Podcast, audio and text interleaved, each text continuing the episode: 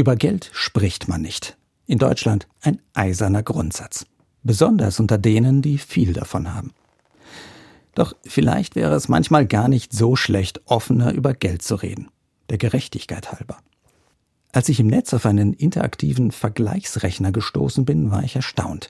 Da kann ich anonym mein monatliches Einkommen eingeben. Und dann zeigt mir dieser Rechner an, wo ich finanziell in unserer Gesellschaft stehe. Wie viele Leute mehr und wie viele weniger haben als ich. Das kann dann ziemlich ernüchternd sein, weil viele sich offenbar für ärmer halten, als sie es in Wahrheit sind.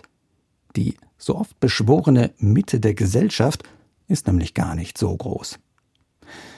In Reden werden schon mal die hart arbeitenden Leistungsträger unserer Gesellschaft beschworen. Mir fallen da immer Leute ein, die vielleicht gar nicht unbedingt gemeint sind.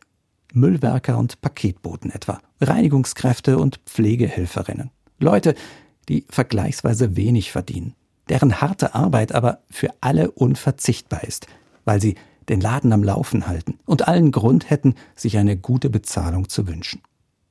Und wenn wir offener darüber sprechen würden, wer wohlhabend ist und wer nicht?